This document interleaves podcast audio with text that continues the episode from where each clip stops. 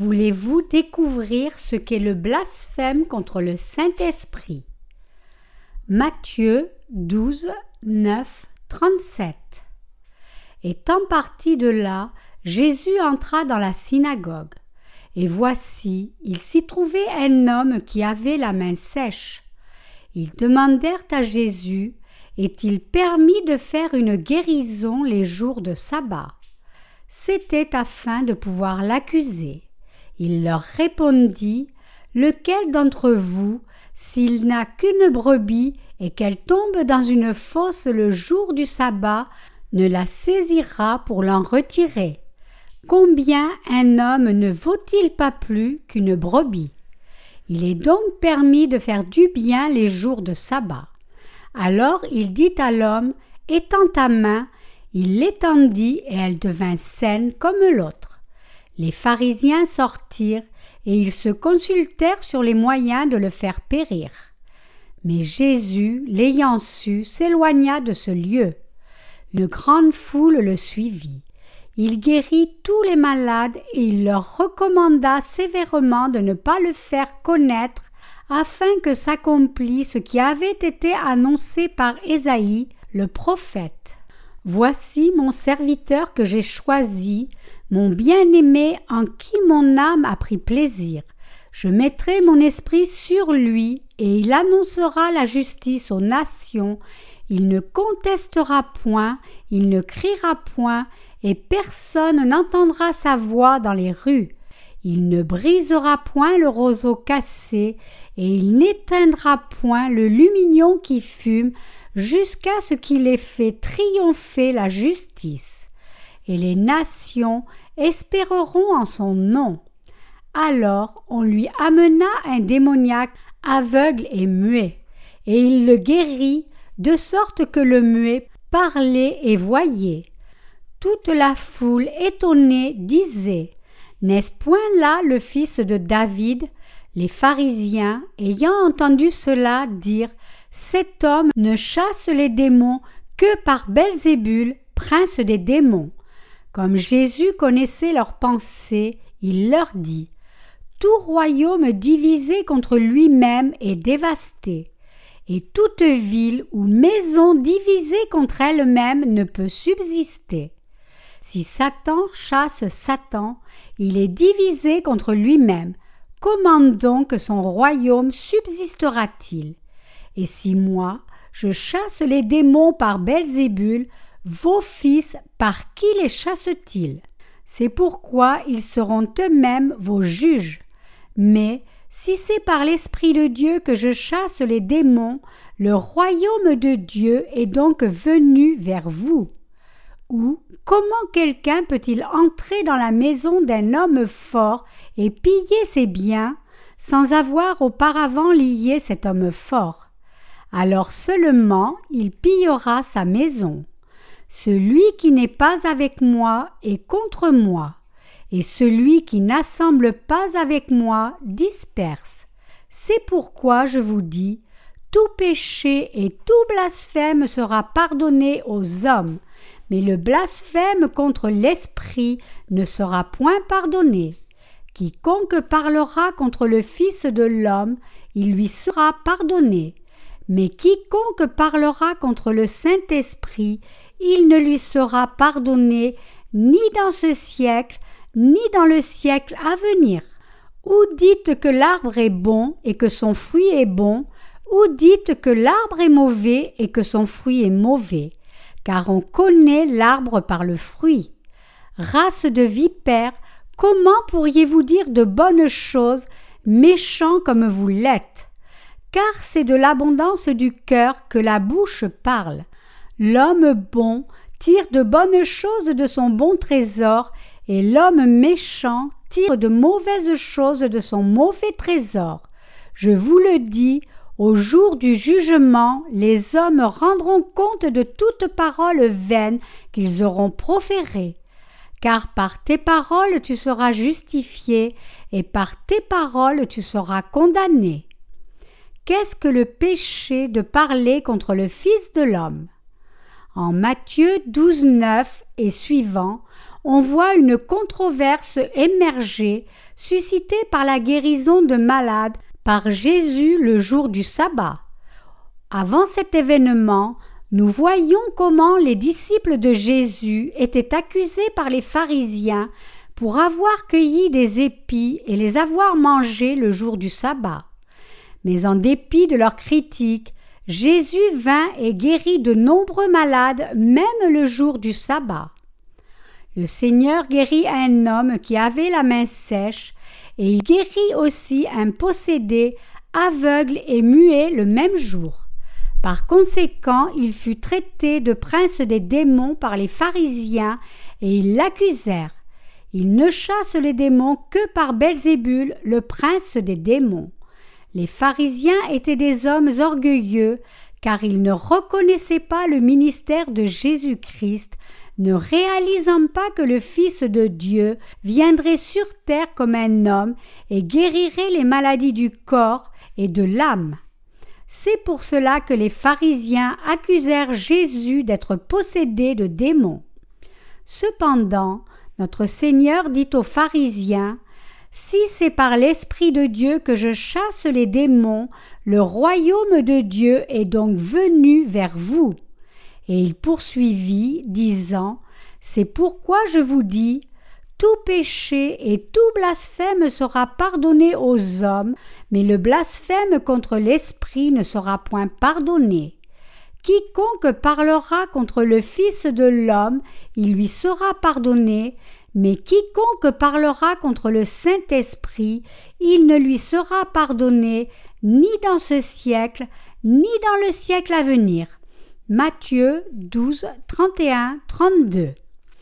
Jésus dit que tous les péchés peuvent être pardonnés, mais que le blasphème contre le Saint-Esprit ne peut pas être pardonné. Le thème qui revient dans les deux versets est Si quelqu'un blasphème contre le Saint-Esprit ou s'oppose à lui, il ne peut être pardonné dans ce monde, ni ne peut être pardonné dans le monde à venir. Qu'est-ce alors que le blasphème contre le Saint-Esprit? Nous devons comprendre clairement ce qu'est le péché de blasphème contre l'Esprit, et nous devons nous assurer de ne pas tomber dans ce péché. Jésus, notre Sauveur, est le Fils de Dieu. Ce Jésus vint sur la terre, incarné en homme, et sauva tous les pécheurs de tous leurs péchés et de la destruction. Mais nous avons le choix entre croire en lui comme notre Sauveur ou le rejeter. Il est possible de dire Je ne reconnais pas Jésus comme le Fils de Dieu. Il est aussi possible de ne pas croire en lui. D'autres changent sa naissance et l'accusent. De plus, il y a ceux qui, parce qu'ils ne croient pas en Jésus, n'hésitent pas à blasphémer.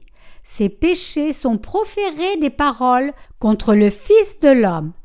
Mais même ces péchés peuvent être pardonnés si l'on revient de cette vie pécheresse, reconnaît Jésus comme le Fils de Dieu et croit en l'évangile de l'eau et de l'esprit.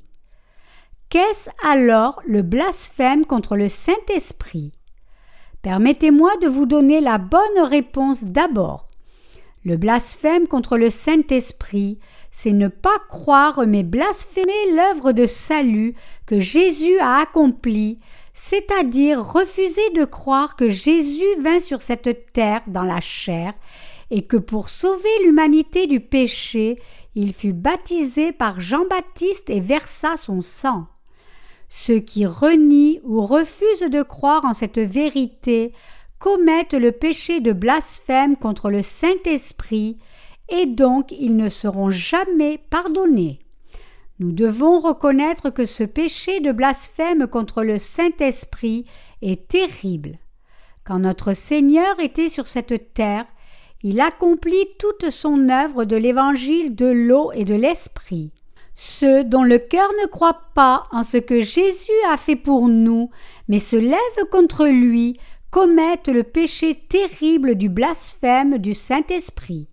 Donc, ceux qui refusent de croire en l'évangile de l'eau et de l'esprit tombent pour toujours dans le péché du blasphème du Saint-Esprit. Notre Seigneur Jésus est né sur cette terre dans la chair d'un homme par le corps d'une femme nommée Marie. Quand il eut trente ans, il fut baptisé au Jourdain par Jean-Baptiste, le représentant de l'humanité, et par ce baptême il prit tous les péchés de l'humanité.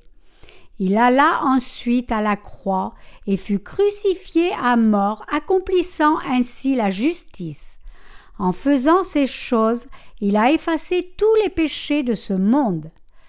Quand il allait être baptisé, il dit à Jean Laisse faire maintenant, car il convient que nous accomplissions ainsi tout ce qui est juste. Matthieu 3, 15. C'est parce que Jésus prit vraiment tous les péchés de l'humanité entière quand il fut baptisé par Jean-Baptiste que ceux qui croient peuvent être purifiés de tous leurs péchés. C'est parce que Jésus vint comme le sauveur des pécheurs qu'il prit tous les péchés du monde en étant baptisé par Jean-Baptiste. Donc, ce Jésus qui fut baptisé par Jean-Baptiste prit les péchés du monde, fut crucifié et a ainsi accompli toute la justice de Dieu une fois pour toutes. C'est l'évangile de l'eau et de l'esprit que Dieu nous a donné. J'ai dit que ne pas croire en ce vrai évangile est le péché de blasphème contre le Saint-Esprit.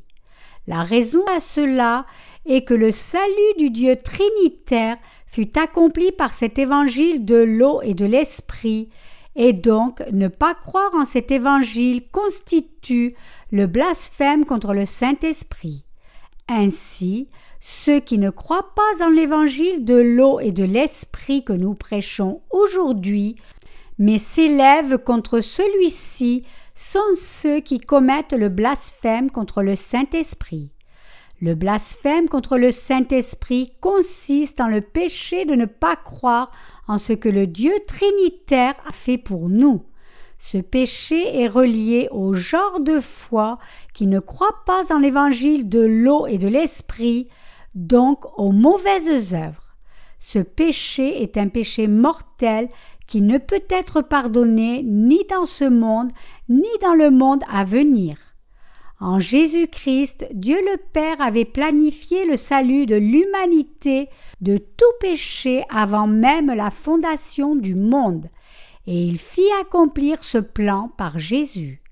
Et quand Jésus-Christ, le Fils de Dieu, est né sur cette terre, et quand il fut baptisé par Jean-Baptiste pour prendre tous les péchés du monde avant d'être crucifié, il devint l'agneau de Dieu qui ôta les péchés du monde. Comme l'agneau de Dieu qui porte les péchés de ce monde, Jésus-Christ nous a sauvés par l'évangile de l'eau et de l'esprit. Aujourd'hui, même parmi ceux qui professent croire en Jésus comme leur sauveur, nous rencontrons beaucoup de gens qui commettent le péché de blasphème contre le Saint-Esprit. Ils sont si bornés et orgueilleux qu'ils rejettent l'évangile de l'eau et de l'esprit, même après avoir entendu ce vrai évangile. Mais s'ils ne croient pas en cette vérité d'évangile, parce qu'ils ne la connaissent pas encore ou ne l'ont pas encore entendue, ils ont encore une chance d'être sauvés. Les péchés que les gens commettent par ignorance de la vérité du salut n'est ni de l'ordre du péché du blasphème contre le Saint-Esprit, ni un péché qui les conduira à la mort. 1 Jean 5, 16. En croyant en l'évangile de l'eau et de l'esprit, chacun des pécheurs de ce monde peut recevoir la rémission de tout péché par la foi. Mais ceux qui ne croient pas en l'évangile de l'eau et de l'esprit, tout en le connaissant, ne peuvent être pardonnés de leurs péchés, car ils ont blasphémé contre le Saint-Esprit. C'est parce que seul l'évangile de l'eau et de l'esprit a la puissance d'effacer tous leurs péchés. Si quelqu'un ne croit pas, mais rejette ce que Jésus-Christ, le Fils de Dieu, a fait pour nous en venant sur terre, c'est-à-dire le fait qu'il prit les péchés du monde en étant baptisé par Jean et versa son sang à la croix, et s'il ne rejette pas seulement, mais empêche aussi d'autres de croire et s'oppose au vrai évangile même après avoir entendu la vérité, alors il commet le blasphème contre le Saint-Esprit qui ne peut être pardonné ni dans ce monde ni dans le monde à venir. En bref, le blasphème contre le Saint-Esprit, c'est le péché de rejet et négation volontaire du vrai évangile après avoir eu connaissance de la vérité de l'évangile de l'eau et de l'esprit. Hébreux 6, 4, 8, 10, 26, 29. Pour naître de nouveau d'eau et d'esprit, en quelle vérité devons-nous croire? En Jean 3, Jésus dit à Nicodème Si quelqu'un naît de nouveau d'eau et d'esprit, il peut entrer dans le royaume de Dieu et voir le Père. Mais si quelqu'un ne naît de nouveau, il ne peut entrer ni voir le royaume des cieux comme c'est pour délivrer les pécheurs de leurs iniquités que Dieu le Père envoya son Fils Jésus-Christ sur cette terre pour faire sa volonté, Dieu le Père fit baptiser Jésus pour prendre les péchés du monde et le fit mourir sur une croix en portant les péchés du monde, ressusciter des morts et monter au ciel. Après avoir accompli le ministère de cet évangile de l'eau et de l'esprit, le Seigneur monta au ciel, puis Dieu permit au Saint-Esprit de venir dans le cœur de ceux qui croient en lui. Maintenant le Saint-Esprit demeure en nous et nous conduit pour toujours. Ainsi notre Seigneur a donné la parole d'évangile de l'eau et de l'Esprit à tout pécheur, et il a délivré tout croyant de tout péché. En le faisant, il a fait don du Saint-Esprit, suivant la rémission des péchés, dans le cœur de ceux qui croient en la parole d'évangile de l'eau et de l'Esprit. Tout ce ministère de la vérité, c'est le ministère de l'eau et de l'Esprit, et c'est la vérité de la rémission du péché qui est condensée dans cette vérité d'évangile de l'eau et de l'Esprit. Donc les gens doivent réaliser que sans croire en la puissance de l'évangile de l'eau et de l'esprit, ils ne pourront ni recevoir la rémission des péchés, ni échapper au blasphème contre le Saint-Esprit. Ils doivent l'éviter par la foi c'est parce que les gens ne croient pas en la parole d'évangile de l'eau et de l'esprit et y désobéissent qu'ils sont toujours incapables de recevoir la rémission de leurs péchés. C'est parce que le Saint-Esprit et Jésus sont tout autant Dieu que le Père ne l'est. C'est parce qu'alors que ce Dieu trinitaire est venu à nous par le ministère du Père, du Fils et du Saint-Esprit, il est toujours le même et seul Dieu pour nous.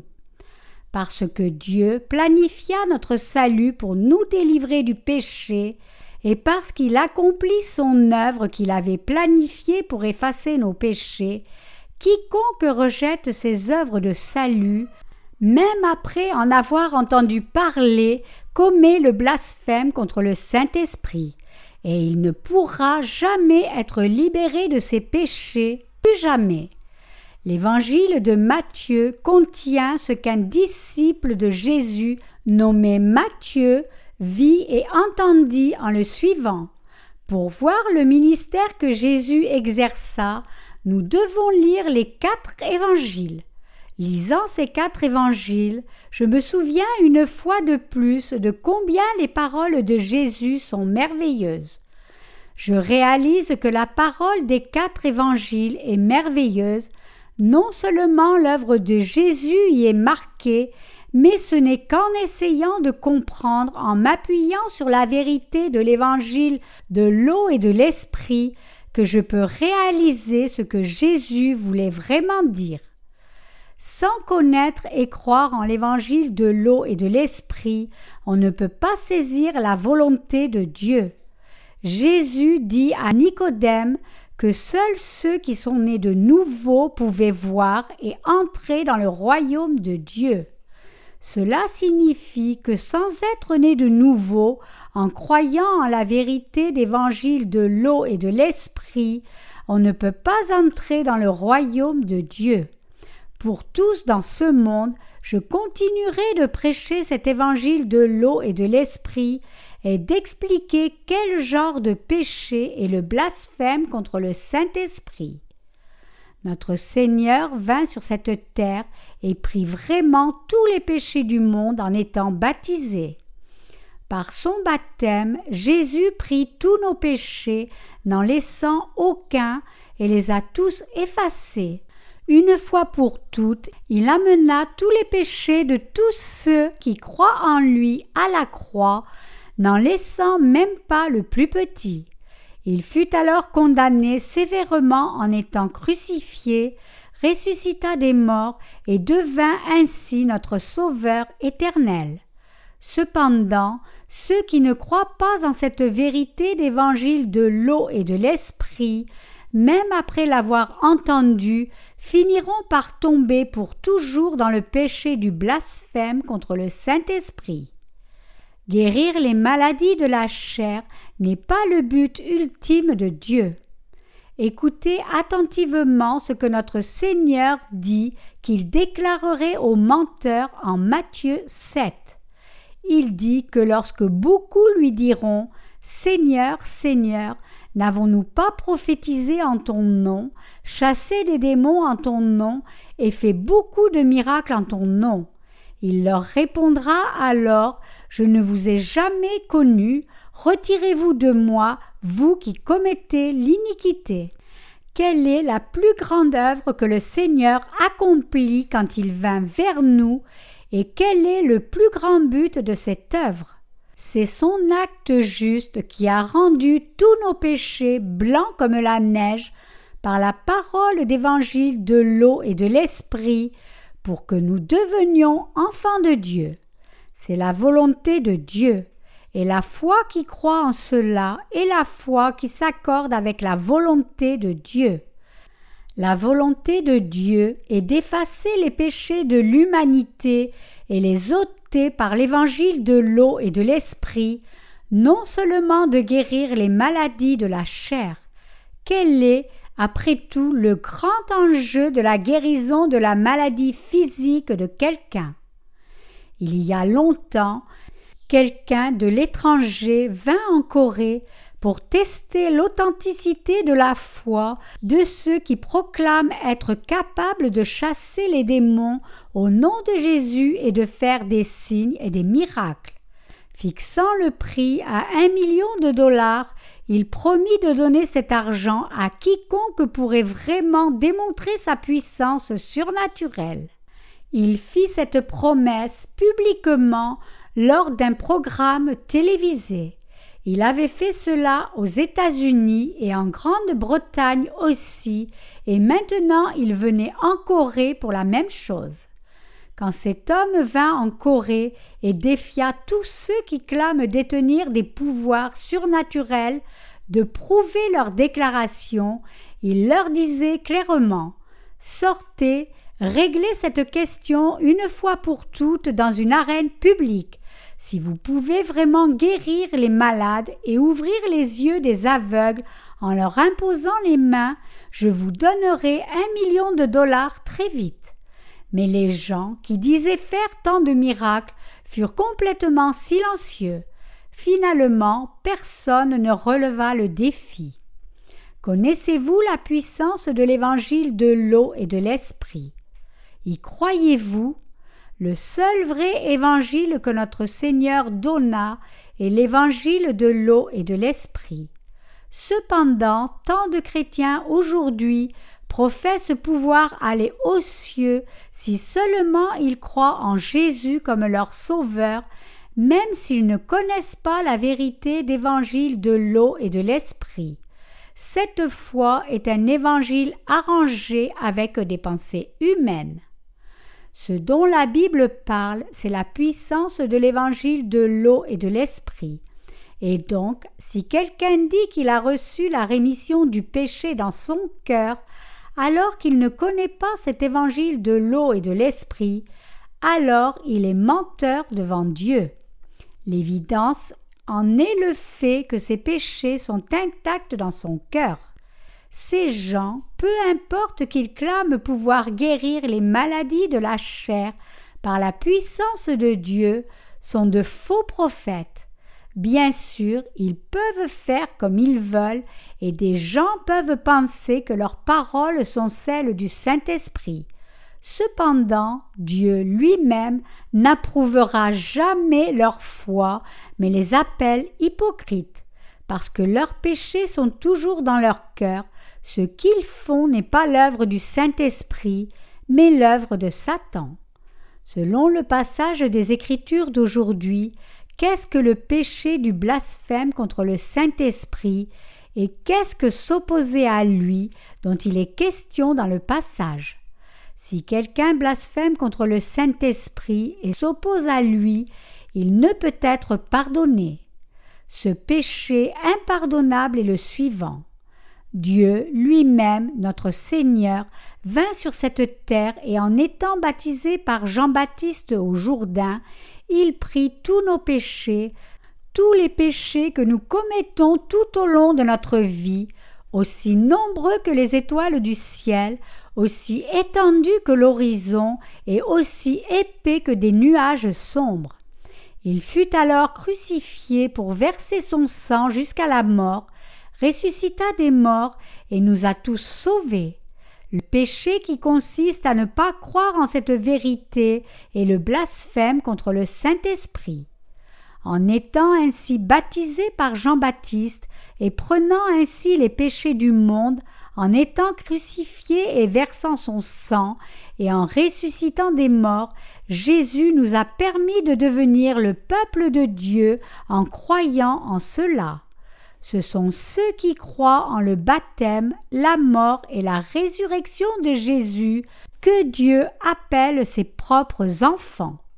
Et comme preuve du fait que Dieu a sauvé tous ceux qui croient en l'évangile de l'eau et de l'esprit, il leur a donné le don du Saint-Esprit. Mais avant de donner la rémission du péché, notre Seigneur n'envoie jamais le don du Saint-Esprit dans le cœur de quelqu'un. Quand Jésus-Christ, le Fils de Dieu, vint sur cette terre et accomplit le ministère de l'évangile de l'eau et de l'esprit, si nous ne croyons pas en ce qu'il a fait pour nous, mais lui désobéissons en blasphémant son œuvre ou nous opposons à lui, nous serons pour toujours incapables de recevoir la rémission de nos péchés. C'est pour cela que notre Seigneur dit pourquoi ne crois-tu pas alors que je suis venu sur terre pour te donner la voie de la justice? Quand Jésus fut baptisé par Jean-Baptiste, il prit tous les péchés du monde, et en étant crucifié et en versant son sang à la croix, il accomplit toute la justice de Dieu. Il est écrit en Matthieu 3,15 Laisse faire maintenant, car il convient que nous accomplissions ainsi tout ce qui est juste. Ici, le mot car il convient est en grec et il signifie de cette façon, au mieux, où il n'y a pas d'autre voie. Et les mots tout ce qui est juste en grec signifie l'état le plus pur qui n'a absolument aucun défaut. Ces paroles signifient que Jésus prit les péchés de l'humanité sur lui irréversiblement et de la meilleure manière qui soit par le baptême qu'il reçut de Jean-Baptiste, et que Jésus nous a donné la justice parfaite par son baptême. Il dit Si en dépit de cela vous ne croyez pas mais rejetez cette vérité d'évangile de l'eau et de l'esprit, selon laquelle j'ai effacé tous vos péchés, vous est sauvé et fait de vous des enfants de Dieu, alors vous ne pourrez jamais recevoir la rémission de vos péchés. Ne commettez donc jamais ce péché qui consiste à ne pas croire en cette vérité ou s'y opposer. La relation entre la loi et notre péché. Nous devons considérer ici la raison pour laquelle Dieu donna la loi aux hommes. Pourquoi Dieu a-t-il donné la loi au peuple d'Israël dans l'Ancien Testament et pourquoi a-t-il donné la parole de la loi aux chrétiens d'aujourd'hui? Il nous a donné la loi pour jouer le rôle de miroir, de sorte que vous et moi reconnaissions notre nature pécheresse et connaissions les péchés qui sont dans nos cœurs. Notre Seigneur nous commanda à tous de ne pas tuer, et cela signifie que nous avons des cœurs meurtriers. En Marc 7, Jésus dit que les mauvaises pensées viennent du cœur de l'homme, l'adultère, les fornications, les meurtres, les convoitises, la méchanceté, les yeux méchants, le blasphème, l'orgueil, la fierté, et que les êtres humains sont nés avec ces péchés vraiment depuis leur naissance. David, après avoir été repris par un prophète pour avoir couché avec Bathsheba, la femme d'Uri confessa en psaume 51 comme suit. J'ai péché contre toi seul, et j'ai fait ce qui est mal à tes yeux, en sorte que tu seras juste dans ta sentence, sans reproche dans ton jugement. Voici, je suis né dans l'iniquité, et ma mère m'a conçu dans le péché. Psaume 51, 4, 5. Ce passage signifie J'ai été conçu dans le péché et suis né dans l'iniquité, mais Seigneur, bien que je sois un homme qui ne peut éviter de pécher tout au long de sa vie, si tu dis que tu as effacé tous mes péchés, alors je suis sans péché, et si tu dis que j'ai du péché, alors tous mes péchés restent intacts. En Romains 3, 20, le Seigneur dit Par la loi vient la connaissance du péché.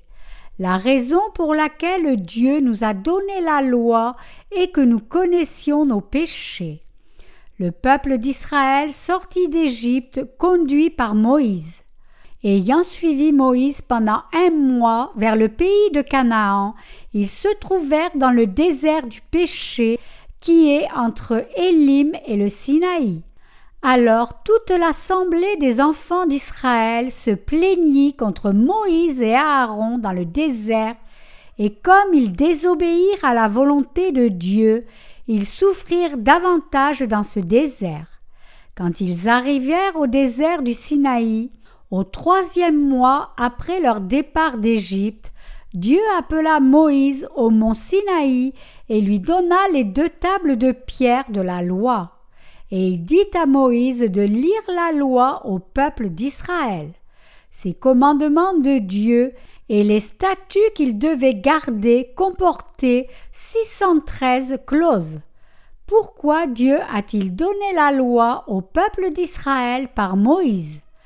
Les Israélites avaient oublié Dieu pendant plus de 400 ans d'esclavage en Égypte. Ils ne connaissaient pas vraiment le Dieu d'Abraham, le Dieu d'Isaac et le Dieu de Jacob. Donc, en donnant la parole de la loi, Dieu permit au peuple d'Israël de le reconnaître et le connaître. En d'autres termes, Dieu donna la loi pour que le peuple d'Israël connaisse ses péchés. Qu'a donné Dieu juste après qu'il ait donné la loi? Il donna le système sacrificiel du tabernacle.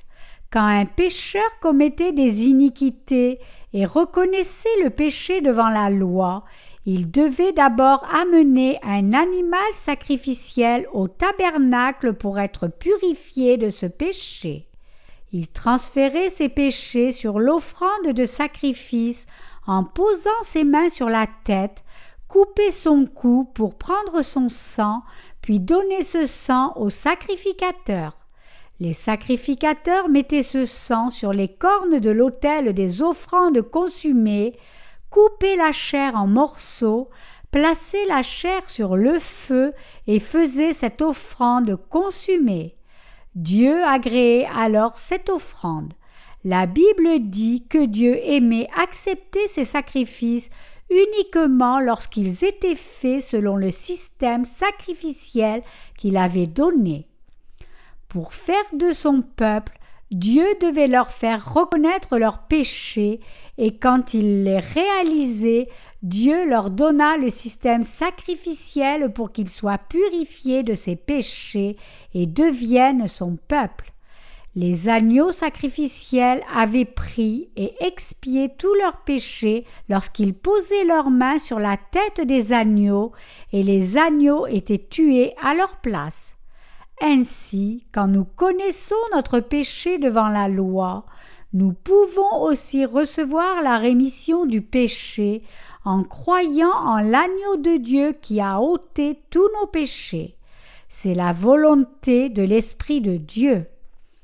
En ces temps, Dieu nous a donné la parole d'évangile de l'eau et de l'esprit.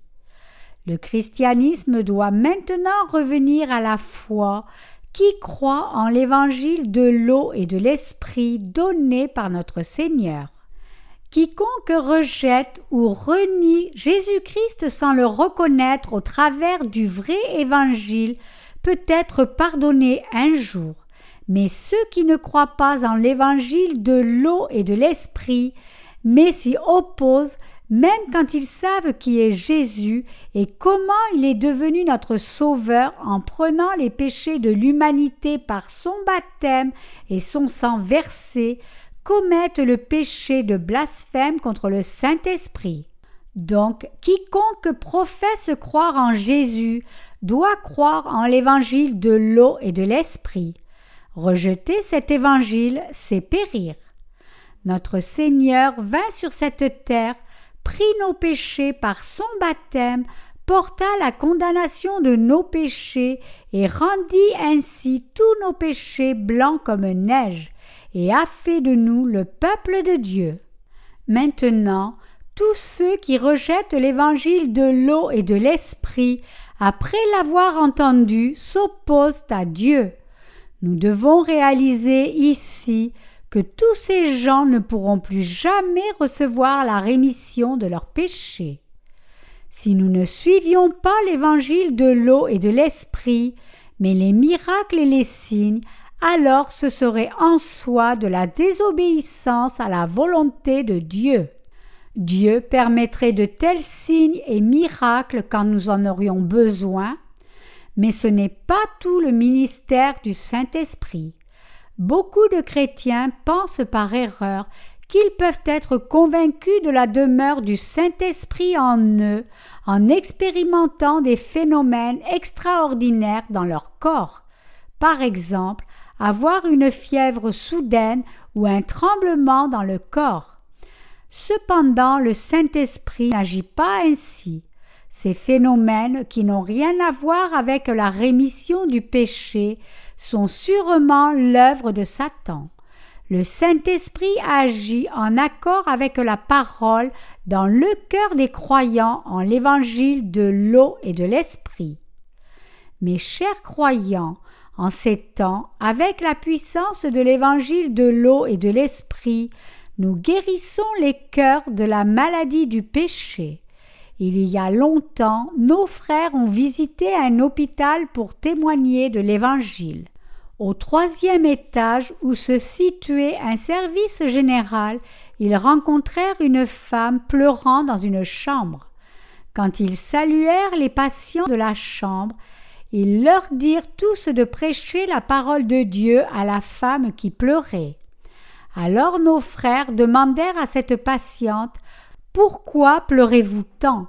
Votre cœur est-il blessé? La femme continuait toujours de pleurer.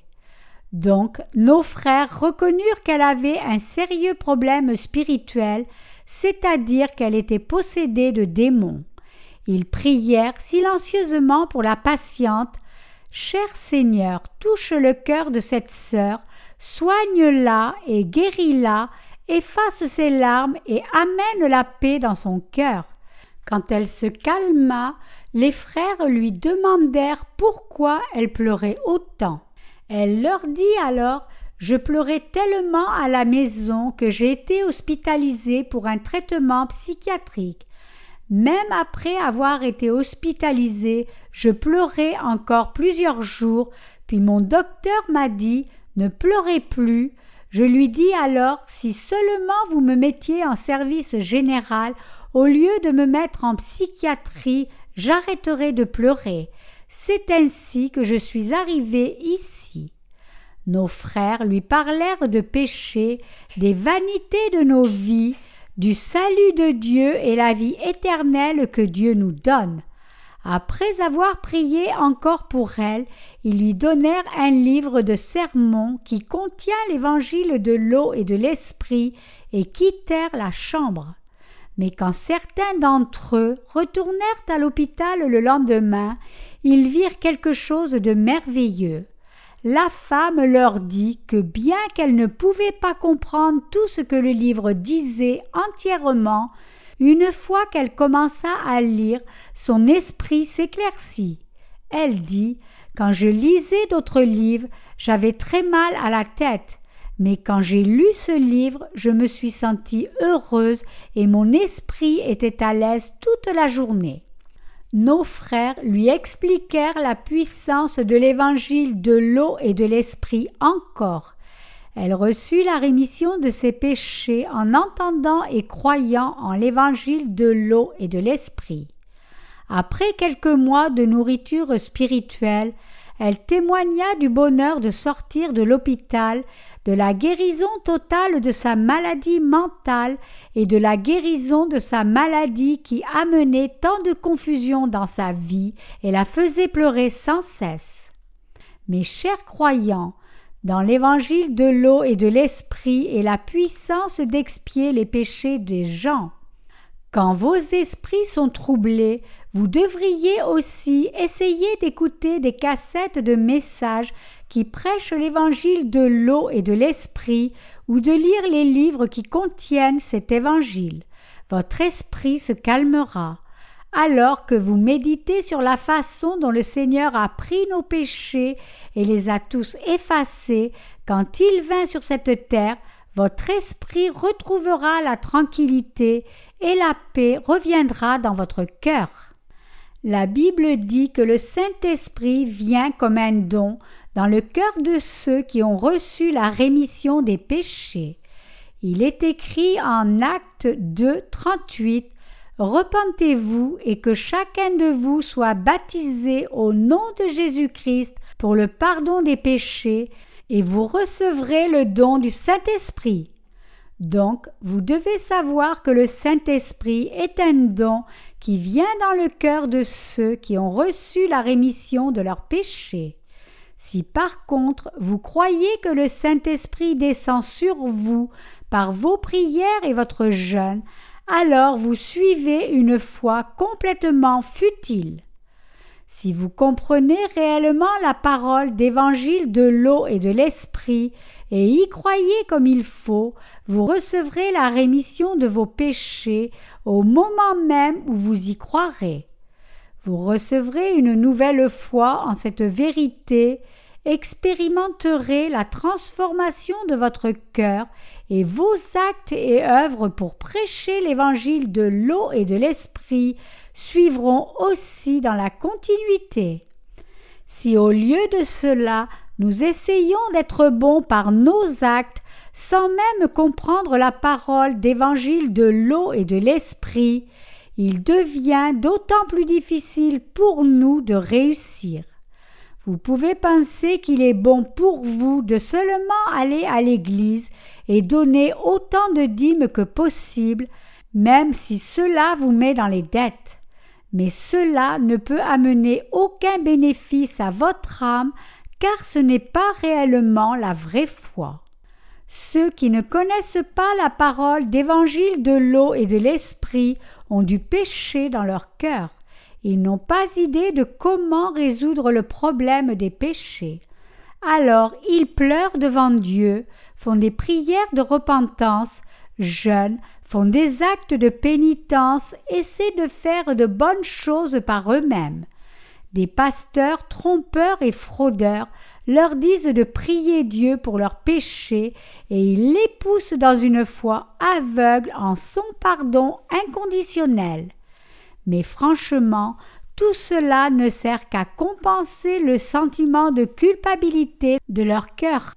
mais sans qu'on lui explique la parole de l'évangile de l'eau et de l'esprit, comment quelqu'un peut-il être libéré de ses péchés?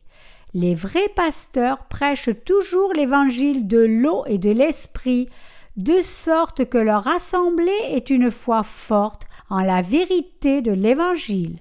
Une fois qu'ils croient en le vrai Évangile, toute question spirituelle se résout d'elle-même, et les croyants servent alors Dieu et le remercient.